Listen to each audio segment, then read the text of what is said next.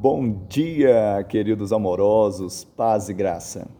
Então, tomando-o consigo, levaram ao Areópago, dizendo: Poderemos saber que nova doutrina é esta que ensinas?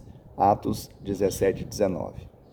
A Bíblia não contém a palavra de Deus, a Bíblia é a palavra de Deus. E Paulo, ali em Atenas, estava pregando o Evangelho, que não é mais uma doutrina e não fala de mais um Deus, até porque eles tinham muitos. A revelação é de Cristo e esse crucificado, esse ressurreto.